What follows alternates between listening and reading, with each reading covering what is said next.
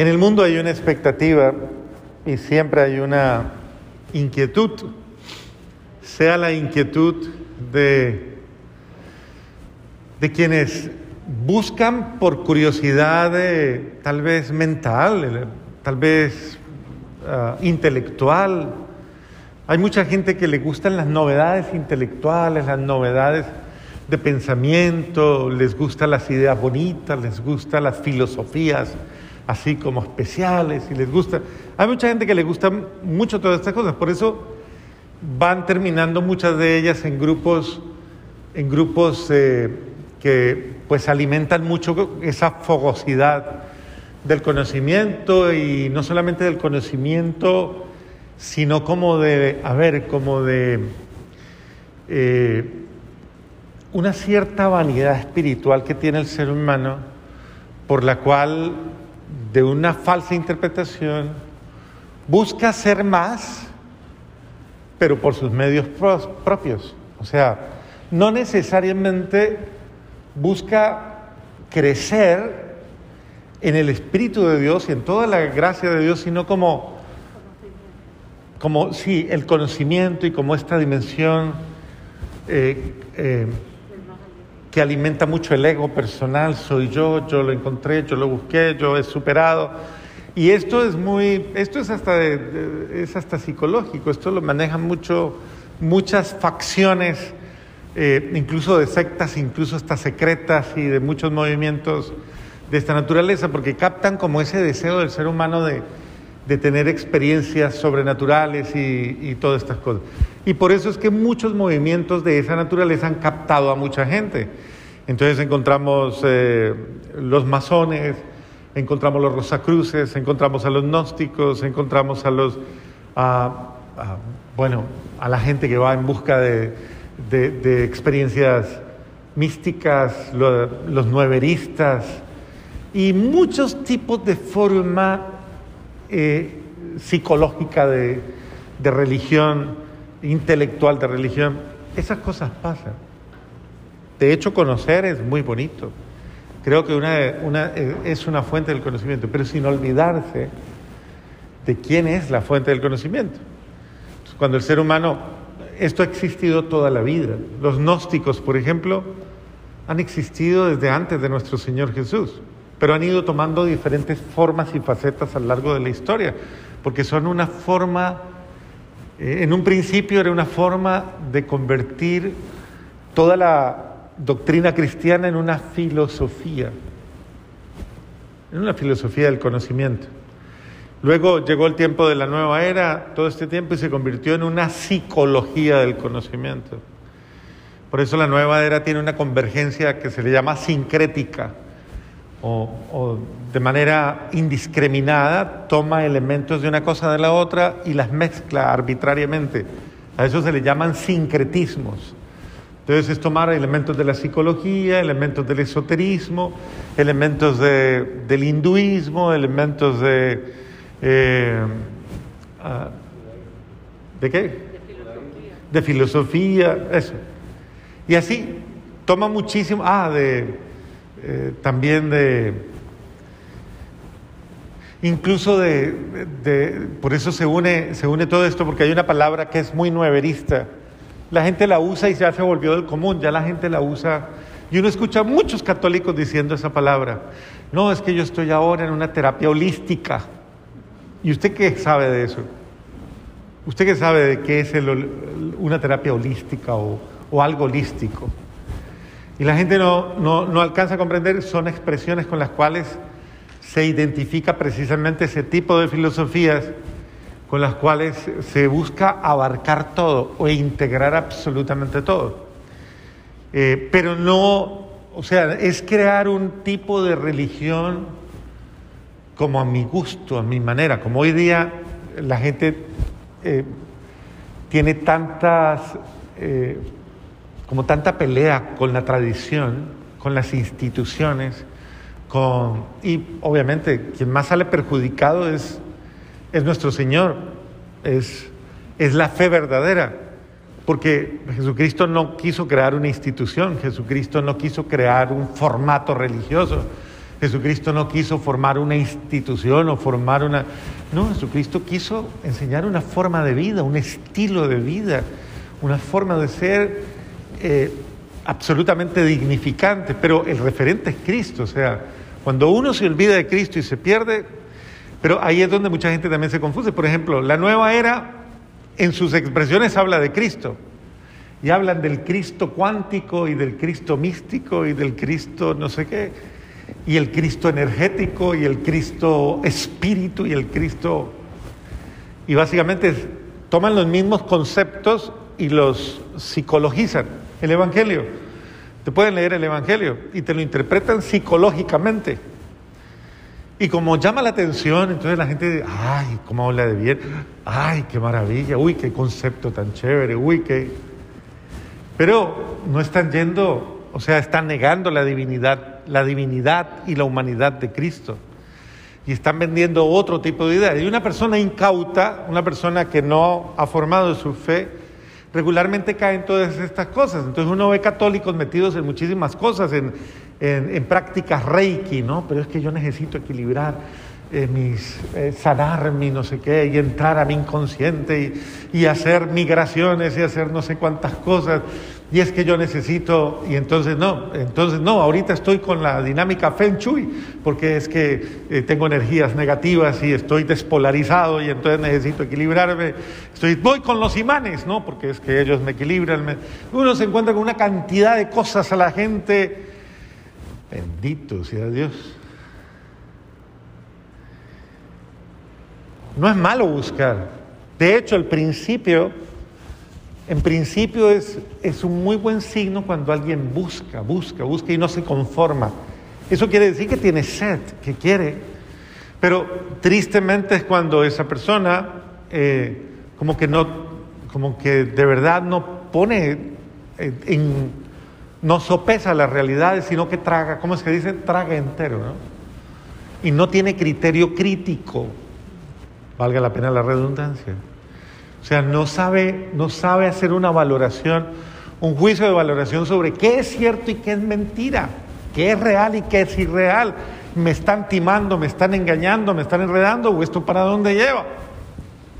Y como al ser humano es tan fácil manejarle, por ejemplo a los hombres, y disculpen ustedes los machos cabríos, eh, es tan fácil manejarle la vanidad a un hombre entonces, venga, y esto y lo otro, y los signos, y usted, y es que somos y tal, y el conocimiento, y usted es una persona muy inteligente, y usted miles de cosas.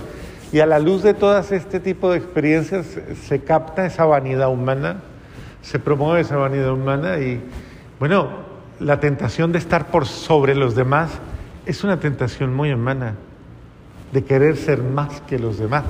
¿Se acuerdan de la oración de, del del publicano y del, y del fariseo, ¿no? Que llega a la iglesia y se arrodilla y dice muy fervorosamente, dice, Señor, te doy gracias, porque no soy como esos desgraciados, ni como ese que está allá. Yo sí pago el diezmo, yo soy... Mientras el otro decía, Señor, ten misericordia de mí que soy un pecador.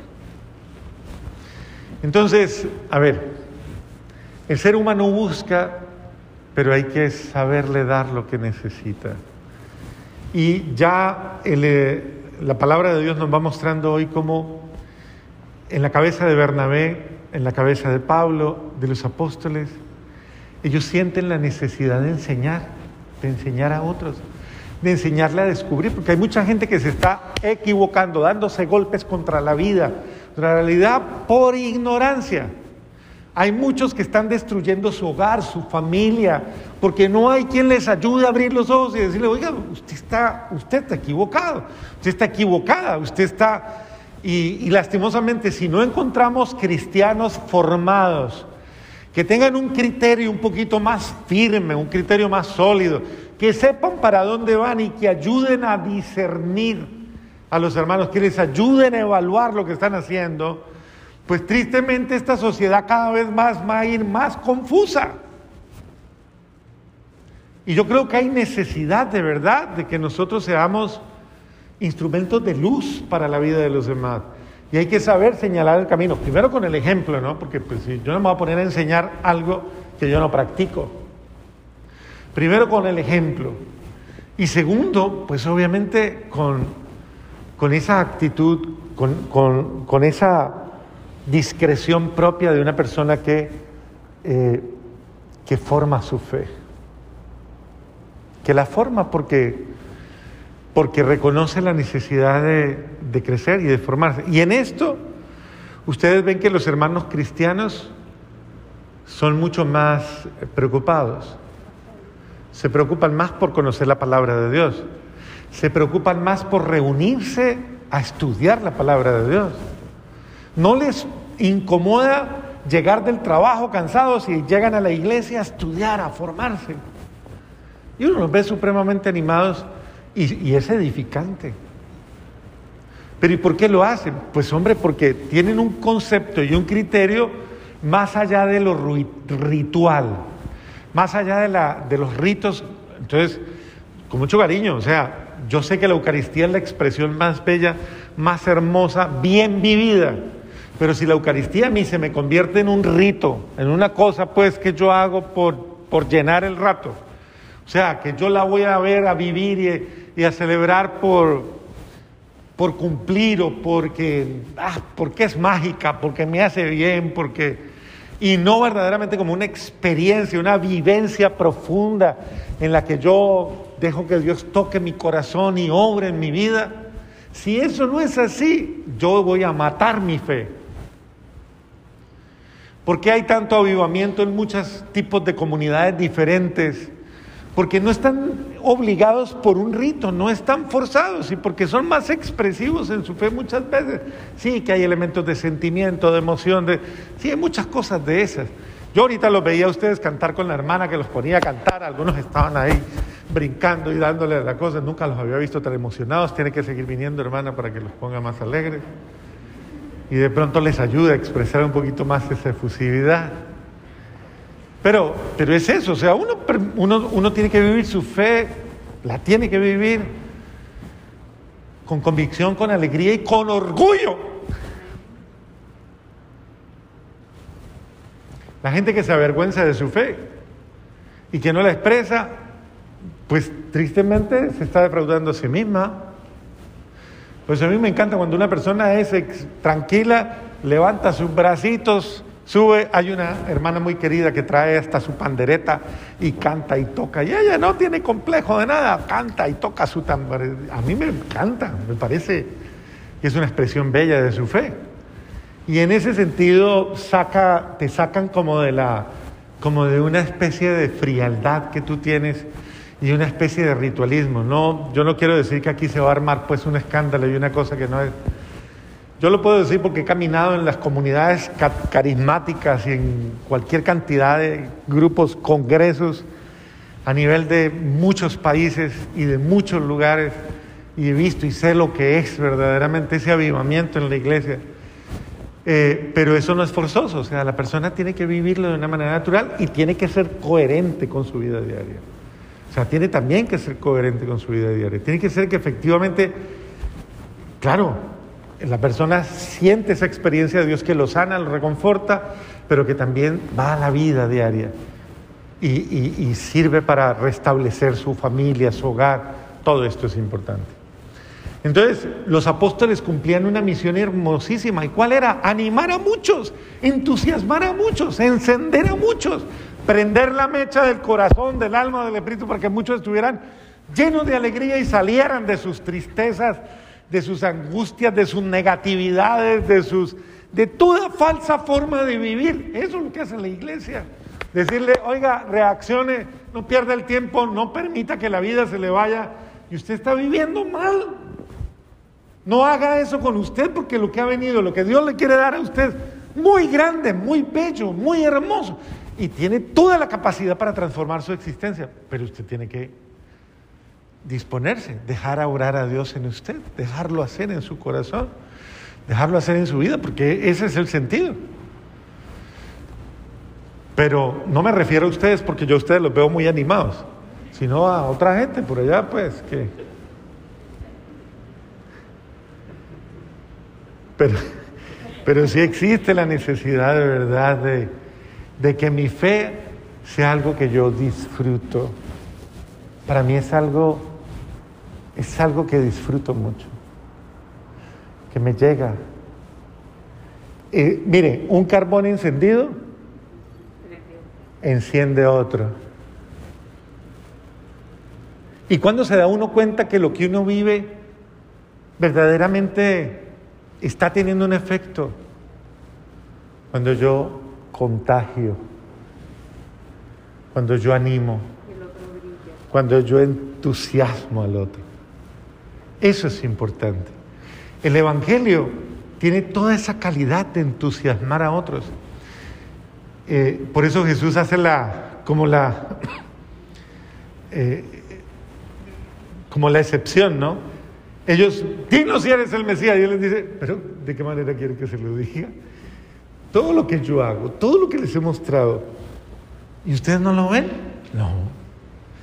Por eso, bendito sea Dios, porque, como dice Jesús en un momento de alegría, te alabo, Padre, porque estas cosas no se las has mostrado ni a los entendidos, ni a los soberbios, ni a los pretenciosos, sino a los humildes, a los pequeños, porque así te ha gustado, Padre. Entonces, qué importante que Dios me dé la gracia de conocerle como, Él es, conocerle y conocer todo lo que Él me da para entusiasmar mi vida. Pregúntele al de al lado, ¿usted sí está entusiasmado con su fe? Pregúntele a ver la cara que le pone. ¿Está entusiasmadita? ¿Entusiasmadito? ¿Sí? Ahora dígale, sí, se le nota, se le nota, sí. Una de las características de la fe es que tiene que ser alegre. Una fe alegre. La alegría es el rostro visible del amor de Dios y debe ser expresiva. Y un cristiano feliz es un cristiano encendido, que transmite esperanza y toca corazones. Qué lindo es que la gente diga, me encanta su sonrisa. Qué triste es que la gente dice, qué cara la suya, Dios mío. No, además que me hacen quedar mal a mí, porque salen de misa con una cara terrible, llegan a la casa y le van a preguntar, ¿y el cura qué les hizo? ¿Qué le dijo luego a usted? ¿Ah? Eso me daña el negocio, dicen los...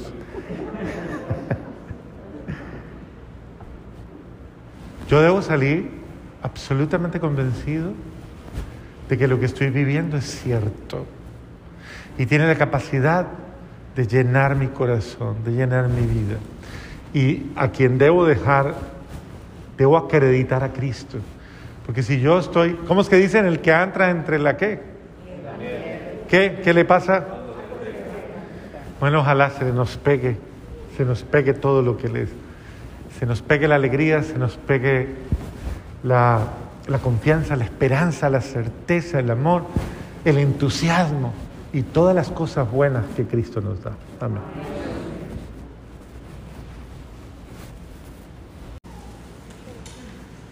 Buenas noches para todos. ¿Cómo están?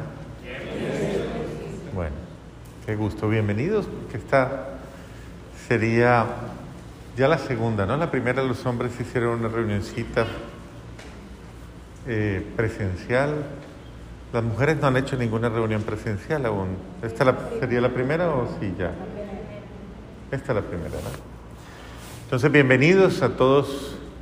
Eh, en esta nueva oportunidad en que podemos estar un poquito juntos y, y poder compartir un poco más de cerca eh,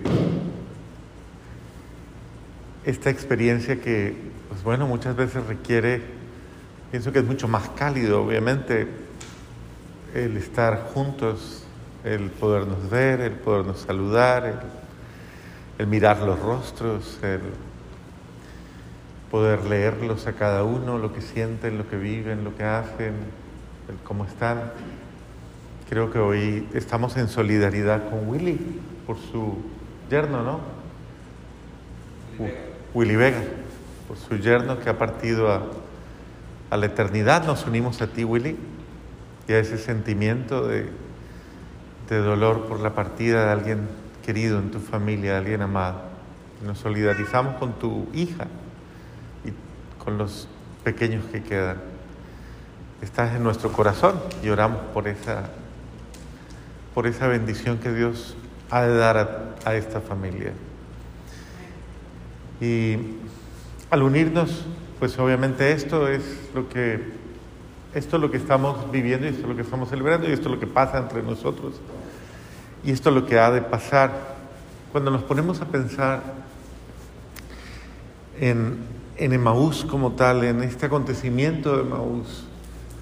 Eh, sabemos que Emaús es nuestra vida y Emaús es el camino de la vida. Y tantas veces lo hemos hablado de esa manera, ¿no? Ese Emaús es, es esa realidad que, que, que también habla de nosotros y que está como un telón mostrándonos una escena de nuestra vida que a veces se repite, que a veces que muchas veces como que esa escena aparece y no aparece en un solo momento, sino que tal vez aparece en muchos momentos.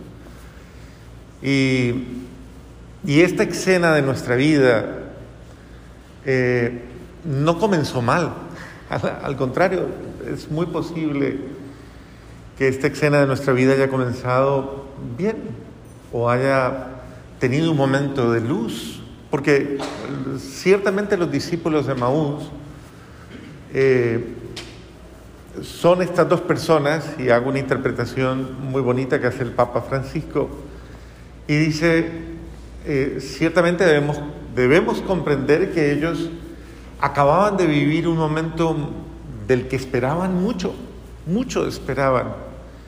Era un momento en el que tenían puestas sus ilusiones, sus fantasías, su, sus mayores deseos. Ellos esperaban que aquel en quien habían puesto su esperanza, aquel en el que habían puesto todas sus ilusiones, todos sus mayores deseos, eh, realizara, llegara el momento como, como la batalla final, como el gran momento eh, que, que, iba como a, a, a mostrar un desenlace maravilloso e iban a ver el poder y la gloria, tal vez la grandeza de Dios.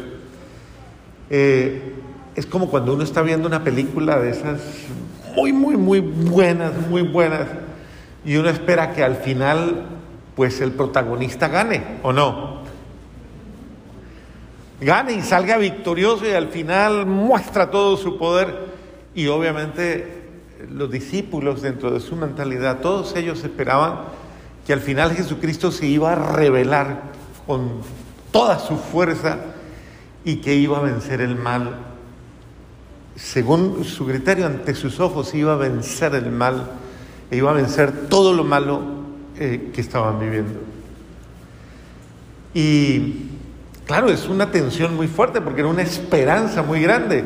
La esperanza de que ese hombre, de que ese hombre abriera un nuevo horizonte eh, que se impusiera sobre los poderes, estos poderes eh, reales, inmediatos del mal, como era el imperio romano, como era eh, tal vez eh, un sistema de vida injusto, como era una religión ya, eh, podríamos decir, demasiado anquilosada y demasiado, tal vez, deformada, que no le daba respuesta a nadie. Como era la transformación de un ambiente, de una sociedad, de una cultura. Es decir, esperaban tanto, tanto, tanto, tanto, tanto, que obviamente eh, nunca llegaron a pensar que iban a confrontar eh, algo que superó sus expectativas, un fracaso, una derrota. Porque ciertamente si lo miramos de una manera cruda, pues es verdad, eh, lo que acababa de pasar y que de alguna manera desgarradora eh, no, no tenía comprensión, era el misterio de una cruz, de un patíbulo, de muerte, que había generado horror por siglos, por años, por muchos años. Ustedes saben que los romanos llevaban años y años y años crucificando seres humanos.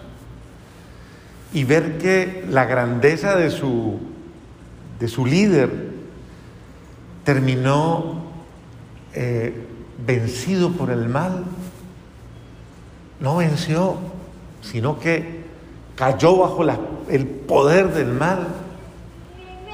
Eh, esto para ellos es una, una desgracia.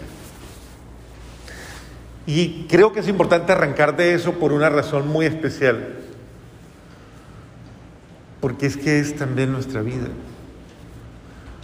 Por ejemplo, muchos de ustedes se casaron, si es el primer proyecto de vida, se casaron pensando que todo iba a ser maravilloso, absolutamente maravilloso. Yo creo que nunca nadie, nadie se casó, nadie contrajo matrimonio, nadie hizo proyectos grandes de vida pensando que iba a fracasar, sino siempre que me iba a ir muy bien, muy bien.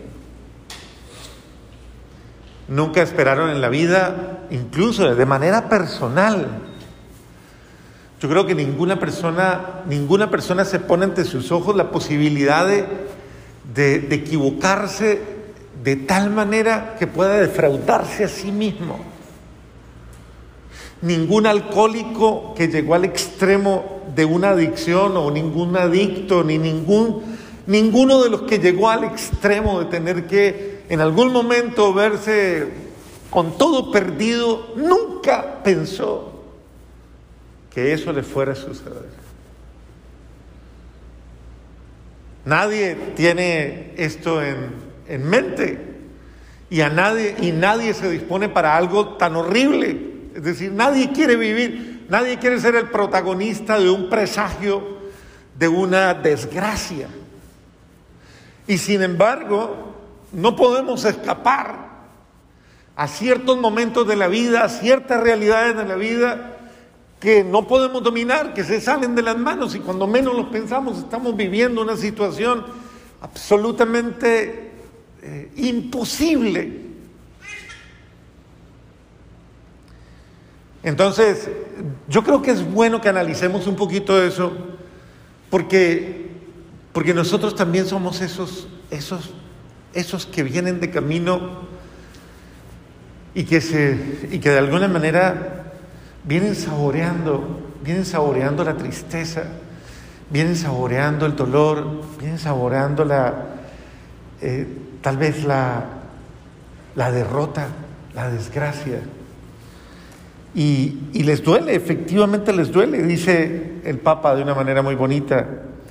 Dos hombres caminaban decepcionados, tristes, convencidos de dejar atrás la amargura de un acontecimiento que había terminado muy mal. ¿Es verdad? Es... Y, y, él tiene un comentario muy bonito que me parece muy, muy simpático. Dice, y decidieron alejarse del lugar decidieron irse lejos, se fueron a caminar, se fueron lejos. Porque Emaús, para los que han ido, saben, bueno, hay tres sitios que muestran de Emaús, pero ninguno de los tres está cerca de Jerusalén, todos los tres están en camino fuera de Jerusalén. Ahí dice que distaba como unos 50 estadios, algo así más o menos, o 60 estadios. Pero el punto es, el punto es ese, o sea, eh, ellos vienen después de vivir un acontecimiento, un, acontecimiento eh, dramático. Eh, yo, yo creo que si alguno de nosotros hubiera estado en el Calvario viendo ese acontecimiento de su mano, habría quedado lleno de nervios, lleno de susto, lleno de horror, lleno de, lleno de una penumbra, de una oscuridad muy grande. Porque así queda uno cuando vive un momento dramático de desgracia. Queda uno bajo la oscuridad. Eh, todo se apaga, se apaga la luz, se apaga la alegría, se apaga la ilusión, se apaga la esperanza. Ese es el drama humano y eso somos nosotros. Y, pero a mí lo que me parece importante es es que veamos y observemos que esta narración de, esta, de este Evangelio está muy cerca de nuestra propia realidad. Es nuestra propia realidad en camino, es nuestra propia vida, es nuestro propio dolor. Y entonces, dice el Papa, eh, ellos tienen todo el aspecto de personas intencionadas a quitar un recuerdo que duele. Es la verdad. Todos quisiéramos borrar de nuestra memoria lo malo, lo doloroso. No, no creo que haya alguien que disfrute recordando lo malo que le ha sucedido en su vida. Y dice, de una manera especial, dice el Papa, que ellos van por la calle tristes, van por el camino común de la vida, pero van tristes, van desilusionados. No podemos escaparnos a esos momentos de tristeza, esos momentos, a esos momentos de, desilusión, de cansancio. Eso, eso nos puede suceder después de haber fracasado en, cualquier proyecto de vida, un hogar, una familia, tantas cosas buenas que hemos intentado, pero que a veces no salen tan bien. Y en la medida en que van caminando, les sucede algo que es lo que es lo que Dios quiere recordarnos hoy. Que en esos momentos de dolor, así como lo hemos visto mucho en ese mensaje tan bonito de huellas en la arena, ustedes lo han visto, ¿no? ¿Cierto? Ese hombre que dice que, que, veía las escenas de su vida y en las escenas de su vida veía a Jesús que, que iba con él y dice, Señor, siempre que iba, he visto las escenas de mi vida y siempre que iba de camino, tú ibas, veía cuatro huellas y en los momentos más difíciles, en los momentos más duros de mi vida, solo veía dos. ¿Qué te hiciste? Le reclama Dios, ¿se acuerdan, no? Y el Señor le aclara y le dice, cuando veías dos, era que yo te llevaba en mis brazos. Eso muestra la cercanía de un Dios que en los momentos más difíciles, pues como que se nos echa, nos echa a su hombro, ¿no? Es el que, el que nos asume, porque si no sería imposible vivir esos momentos dolorosos. Y una cosa muy bonita es esto. Eh, que en ese camino de desilusión y en esas circunstancias duras, Jesús sale y camina como, como otro hombre, como se pone al paso, se pone al paso de, ellos como llevándoles el ritmo ¿no? de su propia realidad. Y al caminar con ellos se involucra un poco entre, entre ellos. Hay una expresión muy linda del Papa, del Papa San Juan Pablo II en una encíclica que se llama Nuevo Milenio Neunte, el nuevo milenio que llega. Eso era una encíclica que él escribe, o una exhortación que escribe para preparar el tercer milenio. Y él tiene una expresión ahí muy bonita. Dice, el cristianismo es un Dios, dice el cristianismo, y esto lo dice Benedicto, lo retoma, pero lo retoma de San Juan Pablo II. El cristianismo no es una idea, el cristianismo no es un sentimiento, el cristianismo no es un rito, el cristianismo no es un culto, el cristianismo no es un algo. Dice, el cristianismo es una persona es una persona. Pero dice, pero el cristianismo es una persona que nos toma por sorpresa. Así hizo Jesús con los discípulos de Maús. Los tomó por sorpresa. No fue alguien arbitrario, no fue un intruso, porque Dios no es un intruso, Dios no es un atrevido que se metió en lo que no le importaba. Él es, él es, un, él es delicado, pero es, lo bello de esto es que refleja a un Dios al que le interesa, le interesa mi dolor, le interesa lo que yo siento. Y esto es importante que lo interpretemos en la vida porque Eso que pasa en Emaús es lo que pasa en mi vida diaria. Con una gran diferencia, o con una, podríamos decirlo, eh, ya en este caso, en el caso de ustedes, porque antes de que le pasara a ustedes lo que les pasó en Emaús, lo que ustedes pusieron experimentar en el encuentro de Emaús, muchos de ustedes veían a Dios como un extraño en sus vidas, incluso como un intruso en sus vidas como alguien que no, no tenía absolutamente nada que ver con ustedes. Incluso no lo reconocieron, no lo reconocían, eran incapaces de reconocer su amor, su bondad, su cariño, su, ternura en sus vidas. Eh, no podían reconocer lo bueno, lo bueno de Él, no podían reconocer eh, esa, ese hombre amable, esa bondad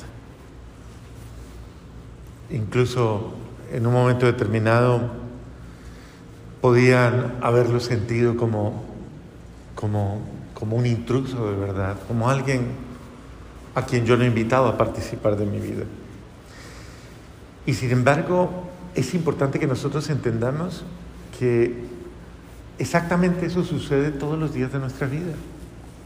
Dios nos acompaña. Dios está a nuestro lado acompañándonos. Él no es indiferente a los acontecimientos diarios de nuestra vida. No lo es. Y sería injusto negarle el derecho, porque es que, miren, observen, ¿quién toma la iniciativa de caminar con ellos? Es Jesús. Él ha tomado la iniciativa de hacerse a su lado y de, de alguna manera de, de acompañarles es el acompañamiento para no dejarle solo, pero Él toma la iniciativa del amor, es el amigo verdadero, es el amigo de mi dolor, es el amigo de mi desgracia. Jesús es el, no se acerca en la hora, en la hora mejor de mi vida, no se acercó, tal vez nunca lo vieron, o tal vez no lo vieron en la hora de esplendor, pero se acercó en la hora de dolor, en la hora de desilusión, en la hora de tristeza y se puso cercano a mi tristeza, cercano a mi dolor, cercano a mis lágrimas. Ese es el verdadero amigo, el que está cerca de mí. Y lo decimos, no, el que llora conmigo, el que está conmigo, el que se solidariza conmigo, el que siente como yo siento. De hecho, de ahí viene la raíz de la palabra compasión. Padezco contigo, el que padece a mi lado, el que, el que pone su hombro y el que de alguna manera se involucra en mi realidad, se mete en mi realidad. Por eso esto de Emaús, esta experiencia los lleva más allá de una simple experiencia personal. Ustedes la han podido comenzar, la han podido vivir y la han podido descubrir de esa manera, que no solamente han encontrado a Jesús, han encontrado amigos, han encontrado hermanos, compañeros de su dolor compañeros de su tristeza. Para muchos me parecía muy linda en estos días una, una personita que dentro de su reflexión decía, eh, teniendo la posibilidad de trasladarse a otro lugar, a vivir, decía, no, no me quiero ir, porque aquí tengo mis amigas o mis amigos de Maús. Y eso me parecía muy bonito. Porque aunque usted no lo piense, hay lazos profundos, lazos muy íntimos, muy profundos, que han venido a reemplazar incluso a la familia que no tengo,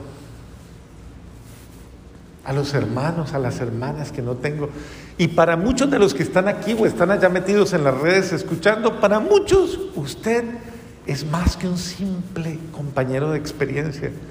Usted es un hermano, usted es una hermana. Usted es un verdadero soporte para su vida. Y eso es Cristo, ese es Cristo. O sea que ese Evangelio de Maús no simplemente es una narrativa, es un hecho que se, que se realiza también en nosotros. Es que es, es una dinámica, es una propuesta de estar cerca del dolor del otro. Es una propuesta permanente de, oye, no seas indiferente frente al que sufre. No seas indiferente frente al que está solo. Te debe importar el dolor del hermano y debes caminar con él. involucrarte de una manera delicada y, y condolerte con Él.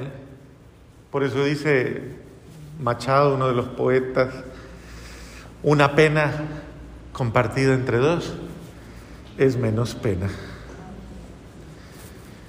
Y en ese sentido, en ese sentido pienso que, que hay una gran lección, hay un gran principio de vida, ahí hay un principio de espiritualidad. ¿Qué tipo de espiritualidad nos transmite ya en ese contexto apenas comenzando? ¿Qué nos transmite? Es la espiritualidad del acompañamiento.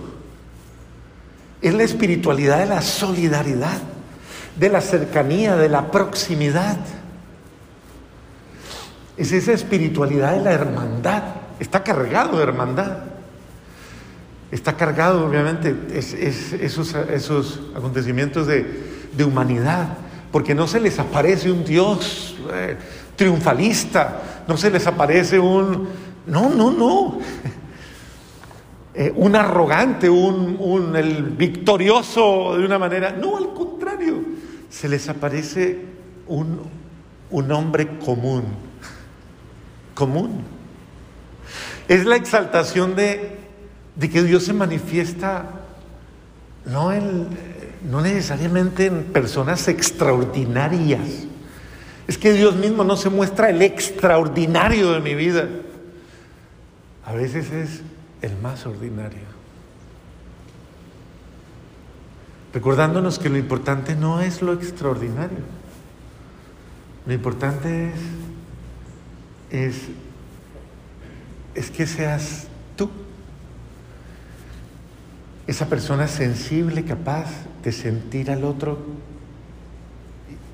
y sentirlo del otro. El Papa San Juan Pablo II, en la misma encíclica que les hablé o exhortación de Novo Milenio Neonte, hay una parte que llama espiritualidad de comunión. Y dice que espiritualidad de comunión que me parece muy bonito porque yo creo que ya estamos a la altura de hablar de eso en esta experiencia de Maús. Dice que espiritualidad de comunión es entrar en el otro, dice, entrar en el otro. Hacer mío, hacer mío lo del otro. Dice, es acoger al otro como uno que me pertenece como otro que soy yo, como el otro que soy yo, que es mi hermano. Eso me parece hermosísimo, porque, porque es toda una catequesis que nos lleva mucho más allá. ¿Continúa la obra? Claro que continúa. ¿Y en qué continúa? Pues continúa en nosotros, en cada uno de nosotros, en la vida de cada uno de nosotros. Cristo continúa en nosotros siendo el el peregrino siendo el amigo. Y, y por eso eh, se comienza a dar una dinámica hermosísima, una dinámica maravillosa. Lo primero que hace Jesús al encontrarse con ellos es escucharlos, escucharlos. No les habla. Este mundo necesita ese primer paso escuchar. Es decir, créanme, hoy día el ser humano tiene más necesidad de ser escuchado que de otra cosa. Tenemos necesidad de, de alguien que nos dedique tiempo, de alguien que nos atienda. Y miren que esto es a rescatar, porque si hemos ido perdiendo esos valores, ustedes lo saben, ustedes lo tienen en su corazón. Pero si no los hemos descubierto, si los hemos perdido, si los hemos olvidado, creo que hoy es un día de reflexión para reaccionar y decir, hay valores de mi nueva vida, de esta espiritualidad de Maús, que yo no puedo perder. Y son valores esenciales. Yo soy una persona que estoy siguiendo los pasos de Jesús, aprendiendo de ese Jesús del camino. Y yo debo aprender a ser como Él, no solo próximo, no solamente cercano. Yo debo aprender a a prestarle atención. Eh, yo se los he venido diciendo en, algunas ocasiones. eh, cuando a mí me ha tocado atender eh, familias de suicidas, es doloroso los diálogos que tienen después del suicidio de alguien próximo. Las preguntas son, ¿yo por qué no escuché? ¿Yo por qué no vi? ¿Cómo no me di cuenta? ¿Cómo no me percaté del dolor que tenía? De que le había perdido el sentido de la vida. Porque una persona que se suicida es, créanme, eso es un grito, es una forma de decirnos, tú no me diste esperanza para vivir, tú no fuiste una razón para amar la existencia. Es, es muy duro, supremamente duro. Y mucho más cuando es un familiar el que se quita la vida.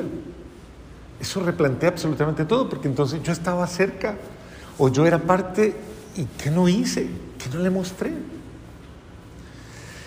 Eh, en ese sentido, cada uno de nosotros debe saber estar atento para percibir, para percibir. Un día alguien me decía algo que es muy doloroso. Me decía, mi mamá nunca se dio cuenta de todo lo que sufrí. Estaba tan preocupada por el problema que tenía con mi papá que nunca se dio cuenta de cuánto estaba sufriendo yo. Fuerte. Eh, de la misma manera, lo he escuchado de los papás. Nunca se dieron cuenta, nunca, ¿cuántas veces hay personas a nuestro lado que están esperando que nosotros nos demos cuenta de lo que están sintiendo. Y escuchemos, escuche, escuche hasta lo que no dice el otro, escúchelo, escuchemos, aprendamos a escuchar al ser humano. Eh, bien, el Papa después de escucharlos, Ellos dos no podían reconocerlo, no podían verlo como... Después de escucharlos, entonces, ¿de qué habláis? Muestra interesado. Algo así como, cuéntame. ¿Qué te inquieta? Es una pregunta que muchas veces nosotros esperamos recibir. ¿Cómo te sientes? Y es una pregunta supremamente importante. Todos los días, incluso al llegar a la casa. No nos acostumbremos. Una de las cosas que más nos hacen daño es al acostumbrarnos. Es necesario constantemente volver sobre, porque cada día es, diferente. Ese cómo te fue, pero que no sea una cosa programática, ¿no? Como lo hacemos, ¿cómo estás? Y una pregunta, ¿cómo estás? Y verdaderamente hay gente que cuando uno lo escucha uno se da cuenta que es, un, es una muletilla, ¿no? Del diálogo. No es un alto y de verdad, ¿cómo estás? No es verdaderamente una, un alto de atención. Jesús hace un alto. ¿De qué están hablando? ¿Qué, ¿Cuál es la naturaleza de su, de su diálogo? O tal vez de lo que están viviendo. Porque es importante, es importante escuchar qué hay en el corazón del otro, qué es lo que dice, qué es lo que siente. Y dice que ellos, según el Evangelio, dice que dice ellos comenzaron a contarle. Y comienzan con una frase, con una frase bien interesante. Le dicen lo de Jesús Nazareno, que fue un profeta en obras grandes. O sea, muestran su gran expectativa, ¿no? Yo tenía la ilusión, yo tenía. Eh, muestran como, como eso, todo lo que ellos Ciertamente podríamos decir que en ese diálogo está mostrando están desesperanzados. ¿Cómo nuestros sumos sacerdotes y magistrados le condenaron a muerte y lo crucificaron? Y dicen una palabra fuerte, nosotros esperábamos que sería el que iba a liberar a Israel. Esa palabra la hemos escuchado tal vez muchas veces en la vida. Yo esperaba algo diferente. Yo esperaba de este hogar otra cosa. Yo esperaba de ti tanto. Es recurrente muchas veces, estamos defraudando a los demás. Nos estamos defraudando a nosotros mismos. Esperaba más de mí o esperaba más de ti. Esa palabra golpea demasiado duro cuando alguien nos dice, yo esperaba más de usted. Qué lindo cuando le dicen, superaste mis expectativas. Uno decía, wow, bendito sea Dios, ahora sí me siento bien. Qué doloroso cuando le dicen a uno, eh, yo tenía ilusión de que fuera diferente. Eh, eso nos revela que son dos personas que han perdido la esperanza porque esperaban que eso iba a cambiar sus vidas, esperaban que eso iba a producir algo diferente, esperaban que eso iba a ser lo mejor que les iba a pasar. Y comienzan a narrar cómo, cómo hubo medias luces, medias sombras, medias luces, medias sombras. Dicen que unas mujeres fueron y lo vieron y que, que lo han visto, pero y lo dicen de, de, una manera como diciendo, pero bueno, ustedes saben cómo son las mujeres, ¿no?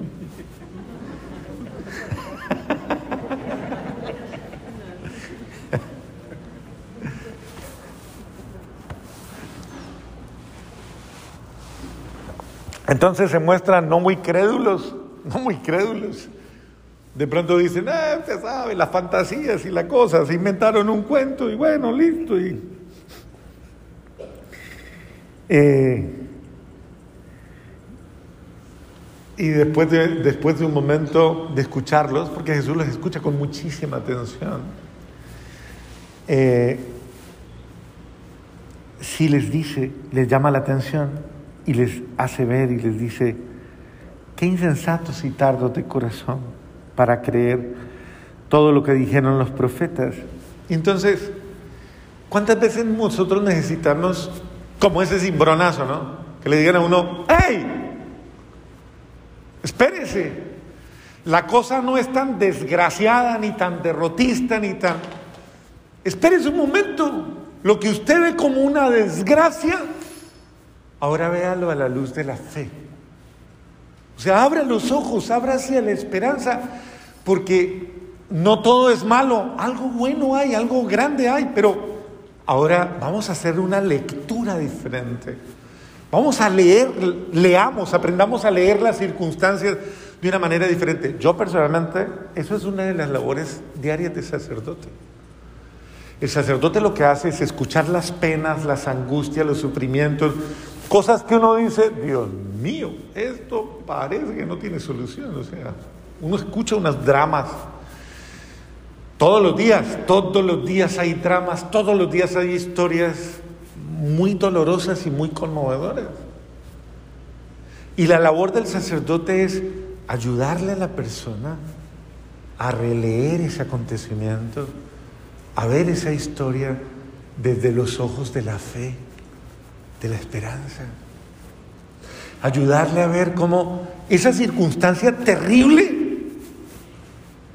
tal vez, como dice el dicho, ¿no? Eh, es una de esas líneas torcidas en las que Dios escribe derecho.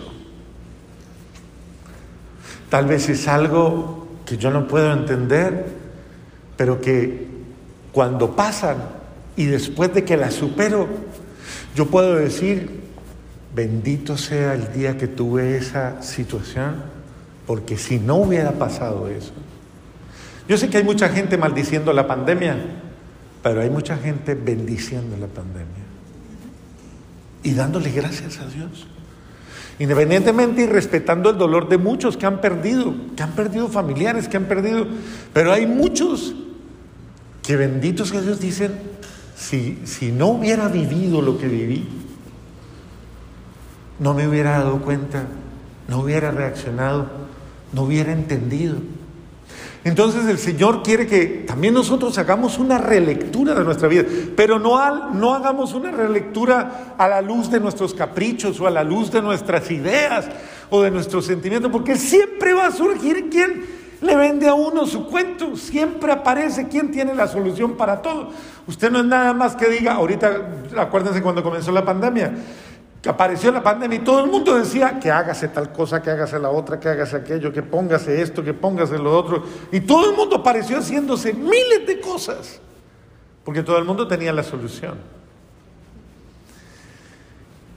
¿Qué hace Jesús? Jesús no les da fórmulas. Jesús los lleva a una experiencia, a una experiencia de fe les ayuda a, replantear su vida desde la lectura, desde la palabra de Dios, desde, la, desde los hechos, los hechos de, de amor de Dios, desde los acontecimientos de Dios. Todo lo que estaba dicho que iba a pasar, todo lo que iba a suceder, todo lo que profetizaron, todo lo que dijeron que tenía que pasar antes de. Es decir, mire, eh, es como la mujer cuando va a dar a luz. Sabe que tiene una alegría ahí mezclada entre alegría, pero tiene susto, pero tiene miedo, pero tiene tantas cosas. Y cuando llega el momento, es supremamente eh, fuerte, desgarrador tal vez ese momento. Las que han tenido hijos de manera natural, no por cesárea, sino de manera eh, directa, un parto, saben lo que es y el dolor que implica. Yo recuerdo, no sé si se los conté algún día, que un día una señora en una parroquia que yo estaba, que los había acompañado a ellos dos desde el noviazgo y toda la cosa, y me sentían muy cercano. Y entonces, como me sentían muy cercano a ellos, ellos querían que yo estuviera en todas sus cosas. Y entonces ella ya quedó embarazadita y vino todo. Y cuando ya iba a tener el muchachito, viendo y me dijo emocionadísima, Padre, lo invito, camine para que usted esté ahí en el momento en que nace el muchachito. Entonces yo me quedé mirándole y le dije, bueno, yo creo que eso le va a tocar esa a su esposo, no creo que me vaya a tocar.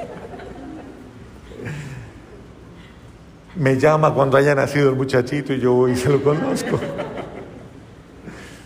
Y así fue, efectivamente, el hospital quedaba a una, a una cuadra de la, de la parroquia. Entonces nació el muchachito y me llamaron inmediatamente. Me fui a, a conocerle el muchachito y estando allí, pues ya me lo entregaron y toda la cuestión, entonces lo puse al lado y le dije, le pregunté, ¿lista para el otro? Y volteó y me dijo, mi marido que ni me toque.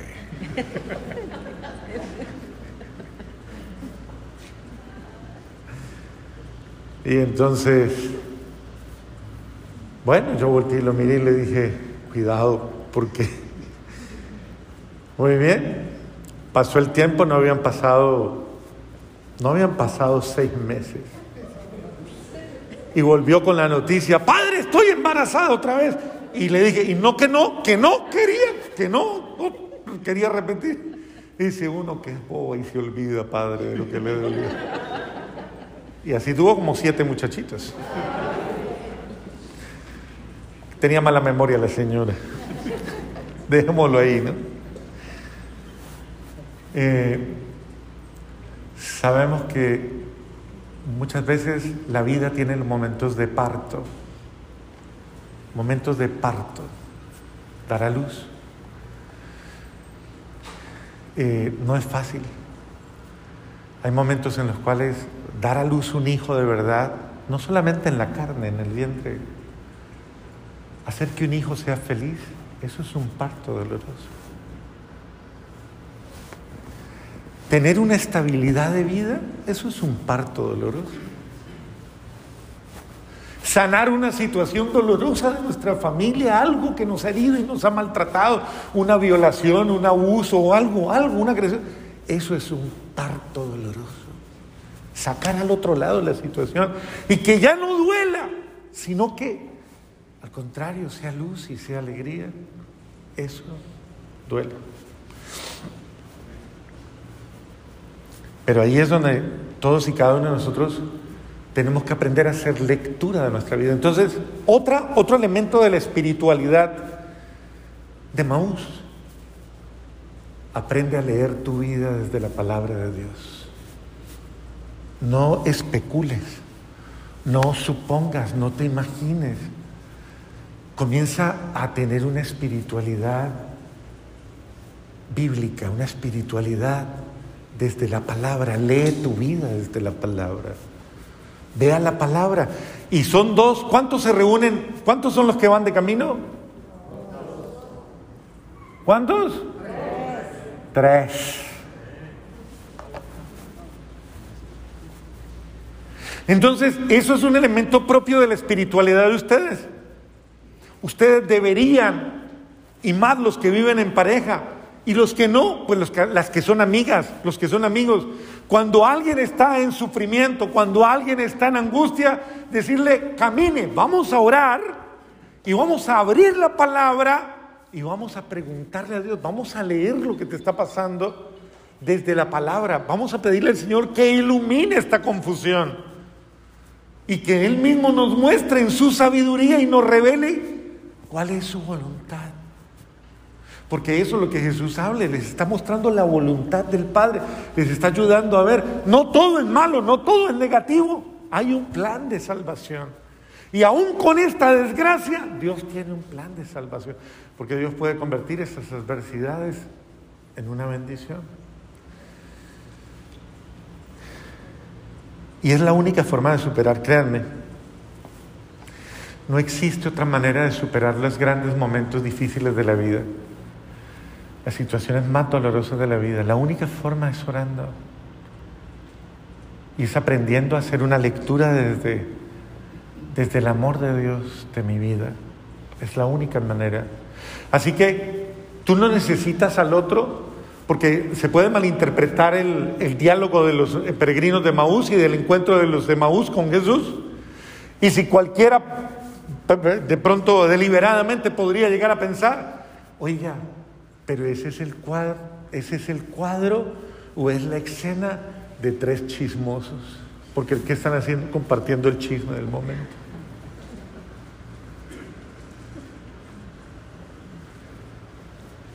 Y no creo que los encuentros de ustedes sean encuentros de chismosos, ¿o sí? No nos reunimos para, para, tal vez incluso entretenernos con el dolor de nadie. Nos reunimos para ayudar a sanar el dolor que tenemos. Así que esos encuentros que tenemos en ningún momento le hacen mal a nadie. Y mire que esto es una espiritualidad muy profunda. Qué linda que todos los peregrinos de Maús, cada uno de los miembros de esta experiencia, cuando se encuentra con el otro, sabe que ese encuentro es bueno, es saludable deja cosas muy buenas en el corazón. Es un encuentro que me llena, es un encuentro que me ayuda, que me sana, que me edifica, que me forma, que me ilumina, que me ayuda a ver la voluntad de Dios, me ayuda a ver el designio divino, me ayuda a hacer una lectura diferente de mi vida. Así que un peregrino de Maús que no recurra a la palabra de Dios está haciendo un camino cojo, un camino incompleto, un camino, un camino que no, no, no está generando consistencia en su vida. Entonces los peregrinos de Maús tienen la palabra, la palabra como la encarnación de Cristo vivo. Cuando yo abro la palabra de Dios, no estoy abriendo un libro. Cuando yo abro la palabra de Dios, yo estoy inmediatamente permitiéndole a Cristo que esté presente. Cuando yo abro la palabra de Dios, yo sé que es la boca de Dios que son los ojos de Dios. Entonces la abro porque sé que Él me habla, está ahí. Y yo le quito tal vez la máscara, la mordaza para que pueda hablar. Le abro, le abro el corazón y lo escucho. Entonces es importante que yo, un buen peregrino de Maús, ama la palabra. Dialoga la palabra, comparte la palabra. Bueno, Jesús les ayudó a comprender todas esas circunstancias dramáticas de la vida, habló con ellos y dialogó con ellos en el camino. Pero al acercarse ya al lugar donde iban, a su destino, porque todos nosotros eh, tenemos un lugar, un lugar de llegada también. Todo esto que vamos haciendo lo vamos haciendo para llegar a mi hogar, para llegar a mi familia, para llegar a mí, para resolver algo importante que tengo que resolver. Eh, y para entrar también en otro escenario, ¿no? Es otro escenario. Cuando llegan los discípulos con, con Él, Él de la manera más delicada, de la manera tal vez más, hace ademán, dice la palabra, de seguir derecho. Porque es la, es la delicadeza del que acompaña, la delicadeza de quien acompaña. Quien acompaña no genera dependencias de él o de ella. Quien acompaña sabe dejar en libertad al otro. Sabe permitirle decidir por sí mismo.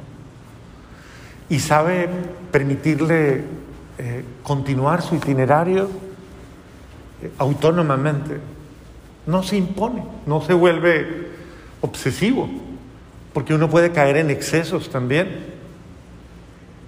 Y, y no, ningún exceso es bueno. Entonces Jesús, de alguna manera, hace el giro como quien dice, sigan la vida, la vida sigue, sigan tranquilos. Pero ellos sienten la necesidad de invitarle a quedarse con ellos. Dios también hace lo mismo. Dios quiere obrar en nuestras vidas, quiere hacernos el bien, pero no nos obliga a estar con Él. Nunca nos obliga a estar con Él. De hecho, muchas veces nos desobligamos de Él y lo dejamos ir. Ah, ok, ya me resolviste, ok, sigue tu camino, yo sigo el mío. ¿Cómo es que dice mucha gente? Ah, ahora mi vida continúa, ahora yo sigo con mi problema, o ahora yo sigo con mi drama, o yo sigo con mi caso, yo sigo con lo mío, tú sigue con lo tuyo. Dios, métete otra vez en tu cuento, en tu cielo, en tu lo que sea. Y yo sigo con lo mío, quédate allá en el oratorio y yo me voy para hacer mis cosas. Y es que, y la gente comienza a decir muchas cosas como, como, como estas, no, no, no, yo soy, yo a mí me gusta orar, me gusta rezar, yo voy a la iglesia y todo, pero a la vida acá es otra cosa, eso es otra cosa. La vida continúa separada de Cristo. Yo recuerdo un acontecimiento que me llamó muchísimo la atención hace unos años. En la comunidad, la comunidad a la que yo pertenezco, eh, a los seminaristas les encanta jugar fútbol en Colombia. Y hay uno que hoy día es sacerdote, eh, el padre Gerardo, ¿ustedes lo han visto aquí alguna vez? El padre Gerardo estaba jugando fútbol con otros. ¿Se acuerdan de Mauricio Acevedo, un muchacho que ha venido a compartir? Ok. Él estaba jugando fútbol también. Y estaban jugando la comunidad contra el seminario. Y entonces había un seminarista que jugaba muy bien fútbol, estaba muy avanzado, pero era bastante fuerte, bastante rudo. Y, en un momento determinado, él sale corriendo para quitarle el balón a Mauricio, le, le manda el pie de tal manera, tan fuerte y tan agresivo, que Mauricio sale volando por el aire.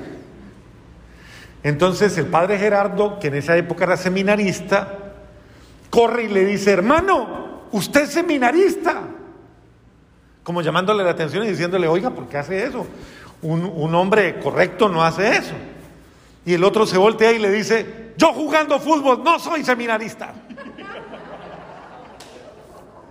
Bendito sea Dios.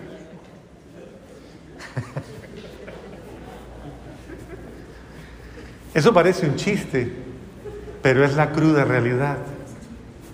Yo conduciendo no soy cristiana. Yo haciendo mi trabajo, déjeme, yo soy el que soy. Yo en, qué sé yo, en cualquier actividad de la vida o en cualquier función de la vida, no soy el que es en la iglesia cuando tengo cara de santo. No, porque de verdad, uno, uno ve a las personas aquí y uno dice, Dios mío. No, este va a ser el próximo beato de la parroquia, alguna, la próxima. Dios mío, es que se le ve.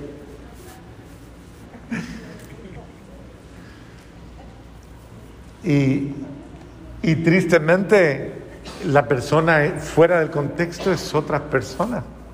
Yo recuerdo hace un tiempo que sucedió algo aquí en el parqueadero y se estrellaron dos y se bajaron, acababan de salir de misa y comenzó un alegato eh, muy agresivo, pero acababan de comulgar, acababan de salir de misa los dos. Y bueno, hasta mí llegó la historia y lo más bello de eso es que yo tenía un concepto de esas dos personas supremamente diferente. Y, bueno, eso somos, ¿no? Entonces tenemos una doble vida, una doble realidad. Eso, eso cuando es, cuando Dios va por un lado y yo por el otro. Entonces, eh, no, dejemos, no dejemos que nuestra vida use a Dios, lo use cuando le conviene, lo use solamente cuando lo necesita. eso no es amor. El amor no es aprovecharme de alguien cuando satisface una necesidad personal. Eso no es amor. El amor es involucrarlo en mi vida. Es, es convivir con esa, es, es caminar con esa persona. Es, y entonces por eso me gusta mucho la expresión, no te vayas, quédate, quédate con nosotros, quédate. Comparte con nosotros, quédate con nosotros. Eso me parece hermosísimo. Yo les he contado, ¿hasta qué horas tengo? No, no, no, ya, ya, yo no soy tan, yo no soy tan exagerado, no invente. No, no invente tampoco, Ron. No se emocione tanto. Les he contado tal vez una experiencia que fue la experiencia fundante, la que tuvo mi fundador, Lino Sevillano. Si lo hubieran conocido, hubieran tenido la alegría de conocerlo, se habrían dado cuenta de una expresión de un hombre, un gran hombre de fe. Lino, en Bogotá, los que conocen Bogotá saben que en Bogotá, al frente del centro de Bogotá, hay una montaña que se llama Monserrate, que es una réplica de Montserrat en Barcelona, en la zona de... ¿Sí? Es una réplica casi exacta con todo. Y entonces él sintió cuando estaba abajo en, en, en, su oficina, como al mediodía sintió que debía subir a, a Montserrat, a Monserrate. Eh, y entonces tomó a su hija con la que estaba y se fue. Cuando llegó a Monserrate, dice él que se bajó del teleférico, porque se sube en funicular o en teleférico, cualquiera de esos dos medios, o hay gente que sube a pie, pero eso es altísimo. Eh, Bogotá está a 1700 y 1600, 2600. Y Monserrate está como a 3000, 3200 más o menos, creo. Entonces, él llega, se baja y hay que seguir caminando hasta la plazoleta central de la capilla.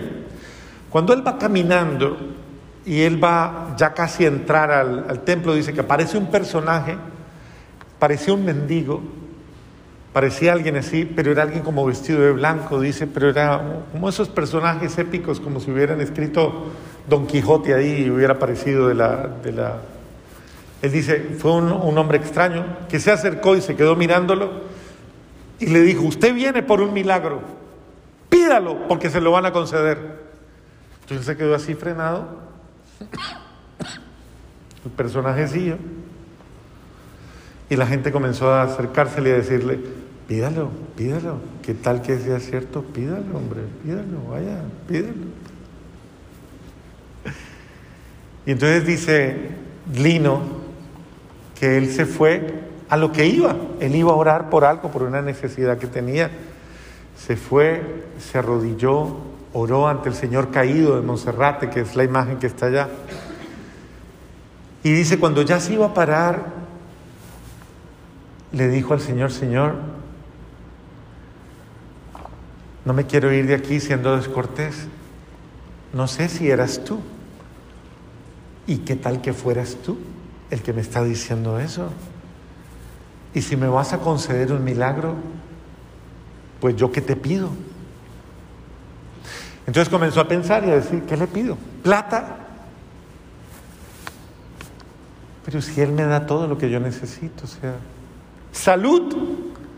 Pero si yo soy tu hijo, tú me amas, ¿cómo te voy a pedir algo que tú me das gratuitamente?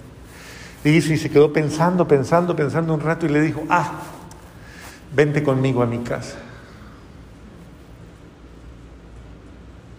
Vente conmigo a mi casa. ¿Usted qué hubiera pedido? Cámbiame este marido que ya no funciona.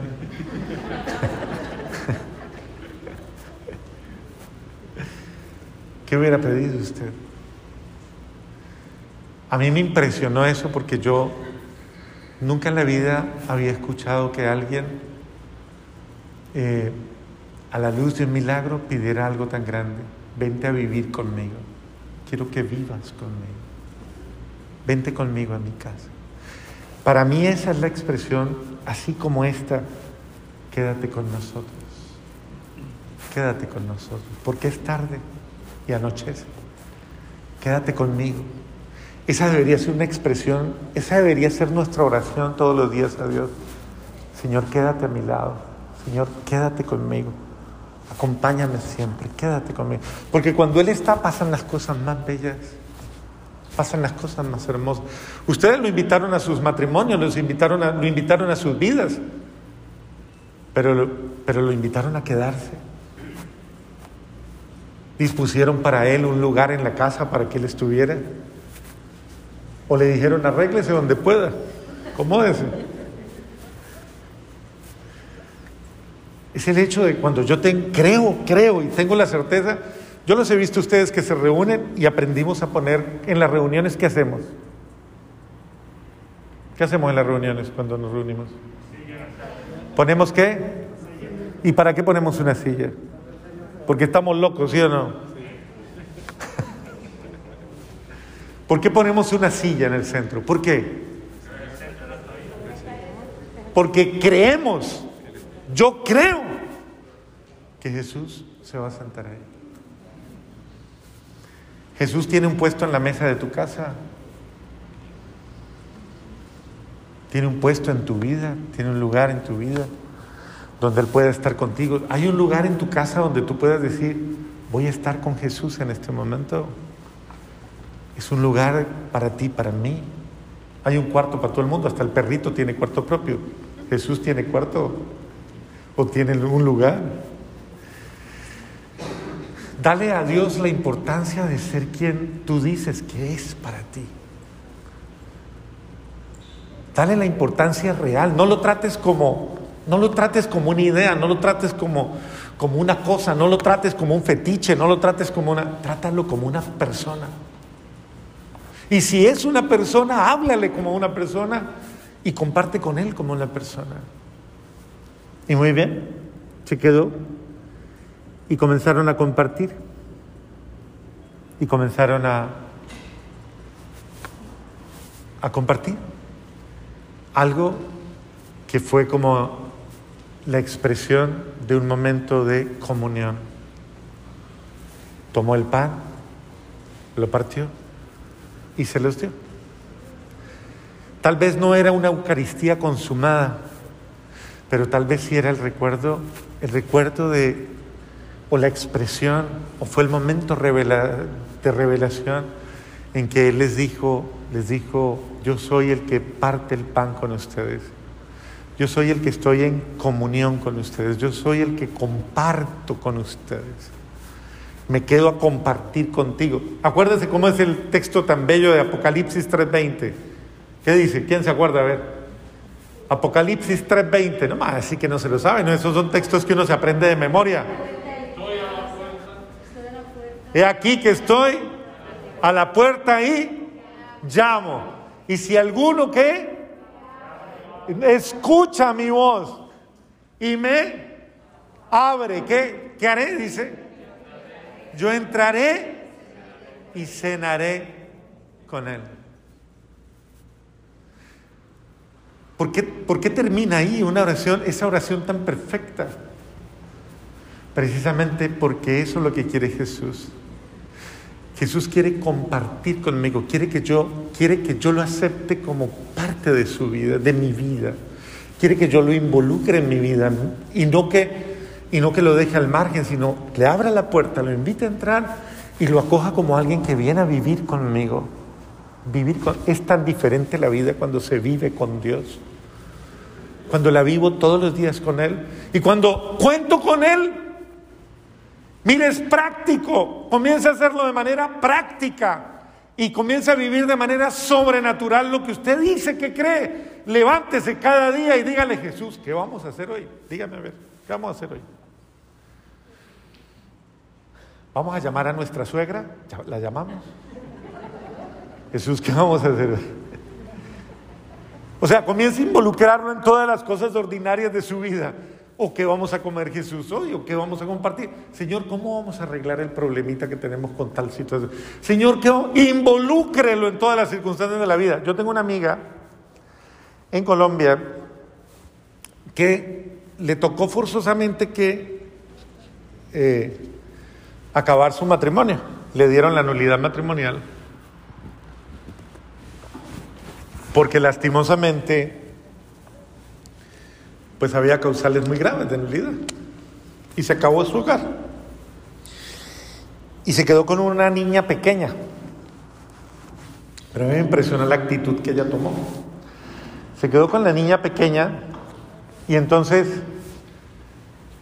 como madre soltera, ella se fue y confrontó al Señor y le dijo, ay no, Señor, a mí me da muchísima pena con usted.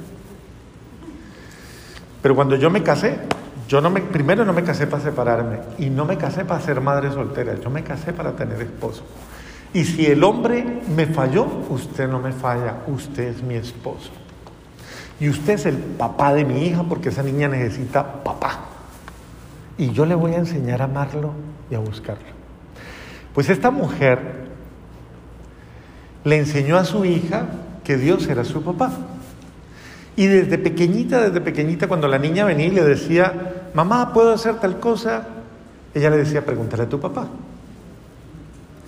Y entonces, ¿qué era el pregúntale a tu papá? Era que la niña fuera, orara y abriera la palabra de Dios. Y lo que le decía ahí era lo que el Señor decía. Entonces ella le enseñó con simplicidad, si la primera palabra que es, que ves, dice sí, Sí. Si dice no, no. Pues la niña fue educada en ese ambiente desde niña. Hoy día ya es una mujer adulta. Pero desde pequeñita, todo el tiempo. Y yo la vi hacer eso estando en la casa con ella. Mamá, tal cosa. Ve y le preguntas a tu papá. La niña se iba, lloraba. Y yo hasta le pregunté alguna vez a la niña, ¿y, y tu papá te habla? Y dice, siempre me habla, siempre me habla, siempre me dice. Muy bien, un día la niña tenía que ir. Ustedes saben, se graduó de bachiller y vienen esos paseos que hacen de, de bachilleres a una ciudad. En ese caso era eh, a Cartagena. Entonces se iban, pues, eso para los muchachos es...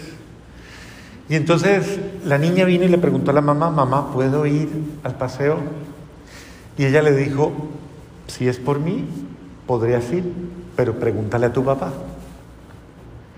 Entonces la niña se fue y le dijo, no, pero, pero él me va a decir que no, que me va a decir, bueno, se fue y lloró. Y la respuesta fue no. La niña vino súper triste y súper... ¿Qué te dijo? Que no. Tristemente, en ese viaje hubo un accidente y murieron varios muchachos. Cuando eso pasó, hicieron lectura de fe. Y la mamá le decía, ¿ves por qué tu papá te dijo que no? Porque tú contaste con él.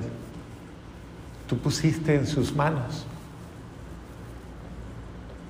Y curiosamente esta mujer le enseñó a su hija a contar con Dios siempre, a involucrarlo en todas sus cosas. Yo le voy a hacer una pregunta, ¿usted hace eso? ¿Usted comparte con Dios todo lo que hace? Voy a hablar con mi marido, Señor. Ven, te lo cuento. Voy a hablar con mi marido. Voy a hablar con mi mujer. ¿Usted le cuenta? ¿Ya entiende ahora por qué le va tan mal cada vez que habla con él o con ella?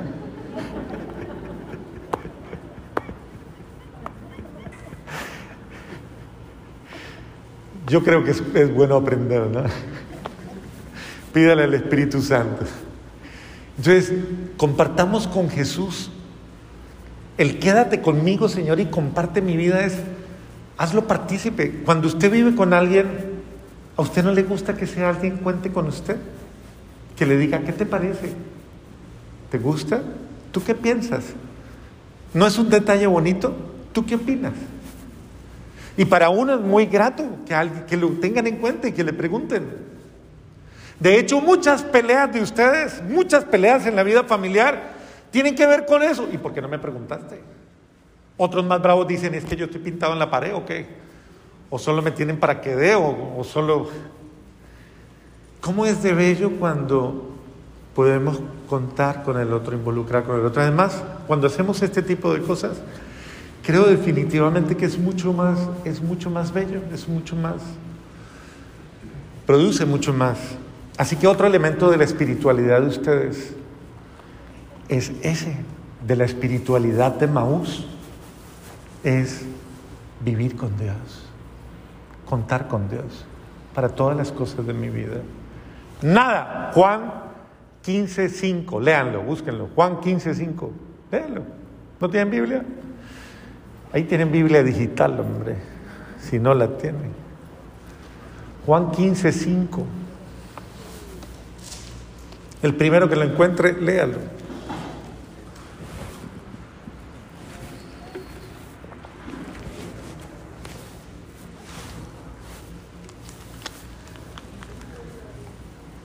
¿Ya lo encontró?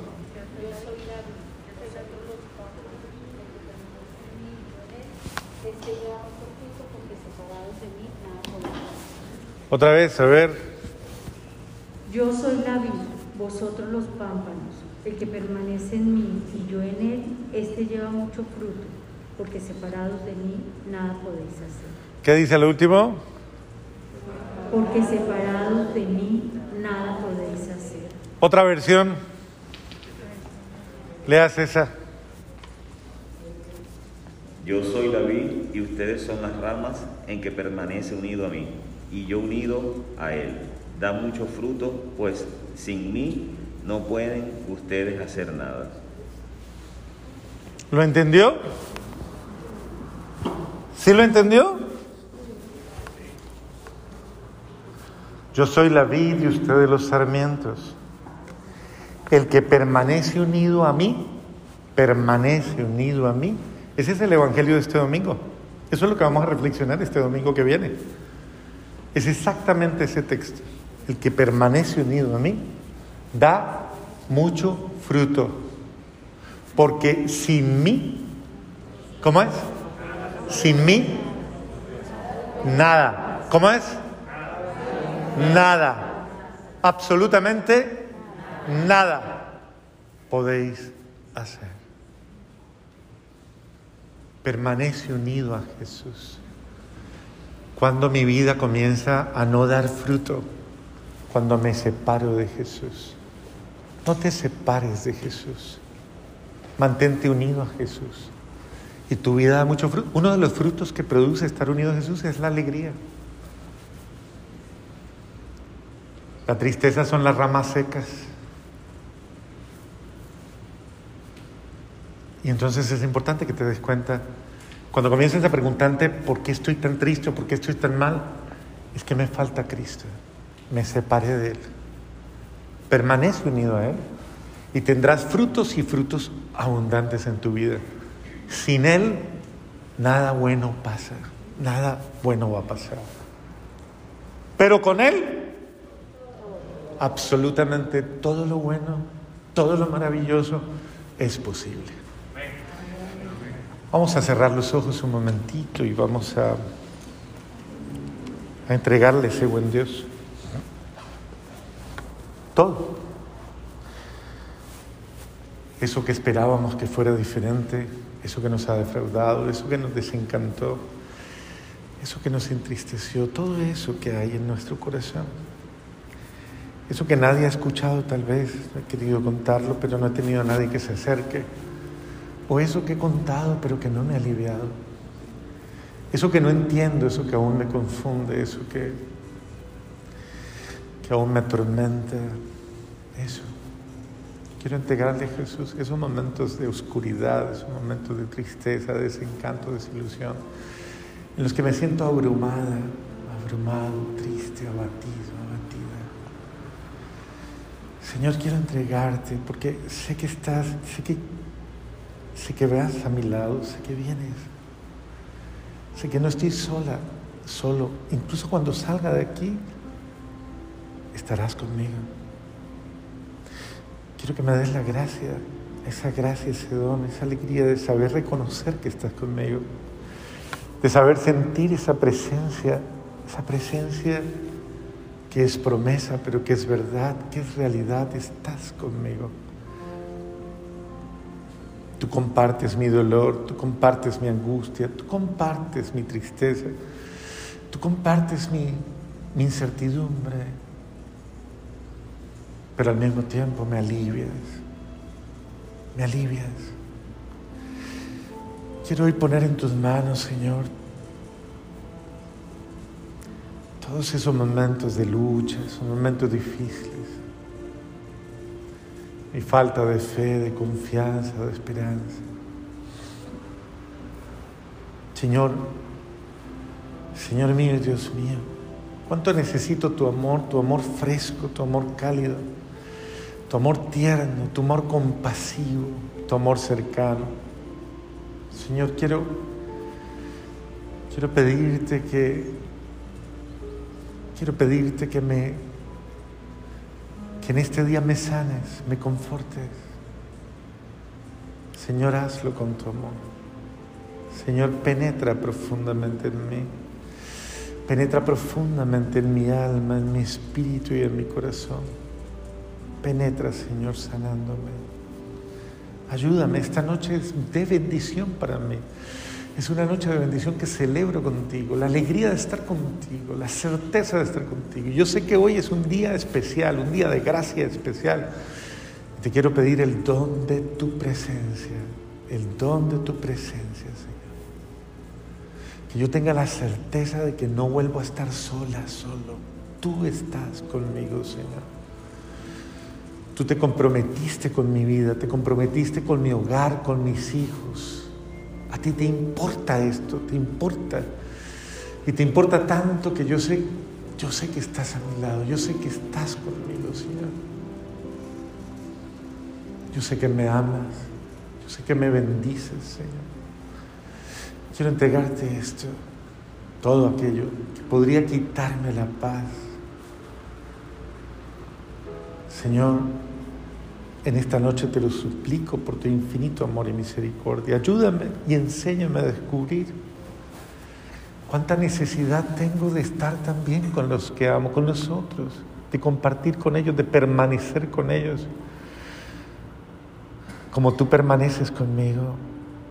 Dame la gracia de calentar mi hogar, de darle calor a mi hogar, de convertirme en un carbón de amor para mi hogar, para mi familia, que yo sea el carbón principal de la hoguera de amor que hay en mi hogar, pero que me encienda en tu amor, Señor. Permite que yo acompañe la soledad de los míos, que yo pueda estar atenta, atento a todo lo que necesitan los de mi casa, que yo pueda estar atento, atenta y que yo pueda ser próximo, inmediato, que pueda estar conectado a ellos con amor. Ayúdame a estar con ellos y a permanecer con ellos. Ayúdame a estar en comunión, Señor. No permitas que nada, absolutamente nada, haga que, que nos separemos. No permitas que nada nos desuna, Señor. Al contrario, danos la gracia de superar cualquier cosa que aparezca y que quiera amenazar nuestra comunión, nuestro amor, nuestra unidad. Ayúdanos, Dios, bendícenos, asístenos. Ayúdanos a compartir, Señor, y a permanecer los unos con los otros. Y no permitas que nunca nos separemos de ti, Señor. Nunca, nunca, Jesús. Nunca permitas que nos separemos de ti.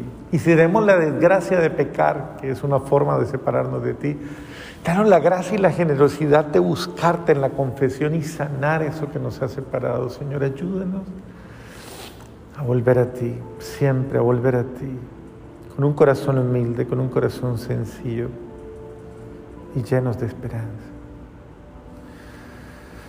podamos decir a los demás, yo lo vi, yo lo he visto, caminó conmigo, iluminó mis tinieblas, aclaró mis sombras. Señor, bendito seas.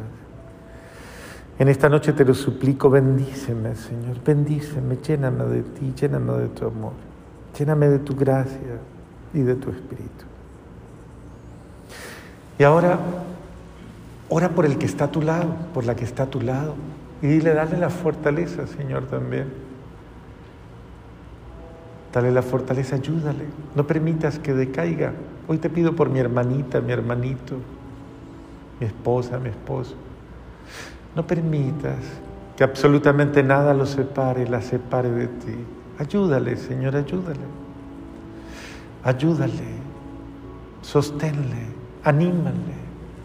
Dale esa gracia que necesita hoy, Señor. Dale esa gracia. Y dale la gracia de saber y reconocer que somos un regalo el uno para el otro. Un regalo de tu amor. Nuestra amistad, la amistad, el cariño que nos tenemos, es un regalo. Dale la gracia de saber que juntas, juntos, vamos a encontrar la luz de tu verdad en nuestras vidas. Ayúdanos, Dios. Ayúdanos, llénanos de ti, confórtanos, anímanos, capacítanos con tu amor. Ilumínanos con tu Espíritu, Señor. Bendito seas. Gracias. Gracias por amarnos como nos amas. Gracias por querernos. Gracias, Señor. Gracias por tu amor. Y gracias por perdonarnos cuando nos equivocamos. Gracias por darnos la luz de la verdad, Bendícenos con tu amor. Bendícenos y llénanos de ti. Y que tu bendición y tu amor penetre profundamente en nosotros. Que podamos bendecirnos con tu presencia y sentir que esa presencia amorosa penetra profundamente en nosotros. Bendícenos, Señor. Llénanos de ti. Llénanos de ti. Llénanos de tu amor, Señor.